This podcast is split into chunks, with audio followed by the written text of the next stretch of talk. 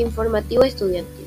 En esta ocasión se les brindará un poco de información de la eficiencia energética a través de este podcast y así puedan enriquecer sus aprendizajes.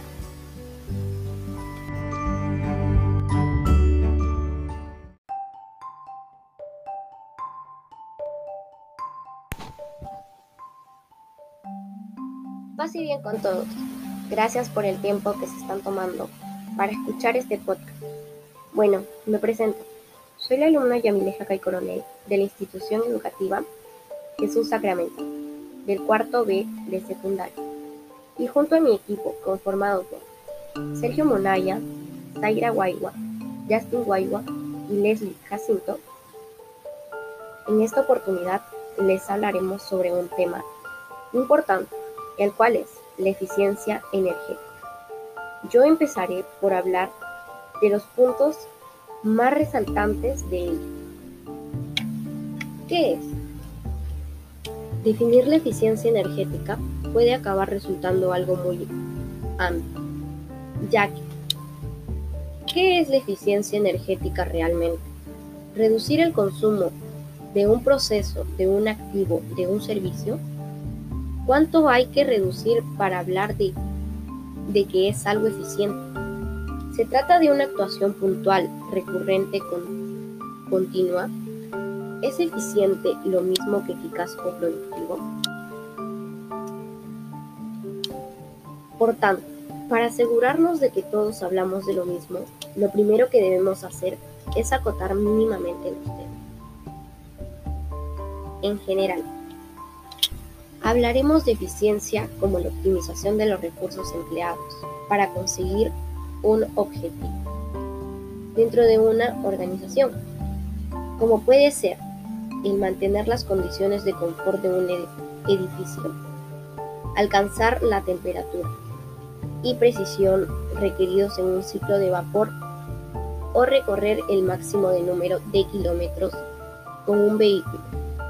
Además, estableceremos que la eficiencia energética es sobre todo una estrategia de gestión, por lo que se debe inclinar toda la actuación de la organización sin límites temporales. Ahora, ¿cuál es la importancia de la eficiencia energética? Todos sabemos de la importancia de actuar contra el cambio climático y la necesidad de reducción del consumo de combustibles fósiles es una herramienta importante para superar este reto, el cual les son energías renovables. Pero hay otro instrumento muy importante, es el cual estamos hablando hoy, la eficiencia energética. Entendemos eficiencia energética como el uso eficiente de energía en cualquier entorno, aplicando el concepto a nuestra vivienda consistiría en conseguir satisfacer nuestras necesidades de comodidad general usando la menor cantidad de energía posible. Se trata de un concepto clave, pero ¿qué argumentos justifican la importancia de la eficiencia energética? 1. Protección del medio ambiente. Consumimos y contaminamos a un ritmo mucho más elevado de lo que la Tierra es capaz de asimilar. Por ello, impulsar actividades que contribuyan a la descarbonización de la economía y a reducir las emisiones de gases de efecto invernadero se convierte en una necesidad. Así, el argumento principal por el que perseguir la eficiencia energética en nuestras acciones diarias es la protección del medio ambiente. Entonces, esto se consigue en frente de dos puntos la reducción de emisiones de gases de efecto invernadero, tal que la quema de combustibles fósiles con el objetivo de obtener energía es la principal causa del calentamiento del planeta. Se calcula que en torno al 80% de las emisiones de gases de efecto invernadero y más del 85% de emisiones de CO2 tienen relación con la energía. Asimismo, optimizar nuestro consumo energético se traduce en una menor necesidad de energía. Es decir, una menor producción de estos gases, con su consiguiente efecto positivo en el planeta. 2. Conservación estratégica de los recursos naturales. Ligada al punto anterior, encontramos la conservación de los recursos naturales. Trabajar por la eficiencia energética permite reducir nuestro impacto a nivel local. Por ejemplo, minimizando la contaminación de los ríos y los suelos. Además, invertir en fuentes renovables para la obtención de la energía necesaria permite mantener las reservas de recursos naturales agotables existentes. 3. El ahorro económico. Además de las claras ventajas para el medio ambiente, la eficiencia energética se traduce en ahorros en la factura a final de mes. Optimizar nuestro uso energético nos permite consumir menos y así optamos por fuentes de energías renovables y el autoconsumo. Este ahorro se verá incrementado. Además, llevando a cabo medidas como la mejora del aislamiento, los sistemas o el cambio de electrodomésticos, logramos aumentar el valor del inmueble.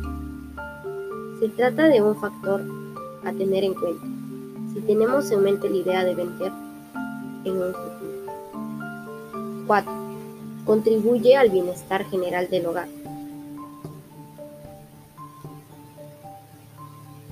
Hay aún quienes creen que las viviendas más eficientes escatiman en comodidad y bienestar general, nada más lejos de la realidad.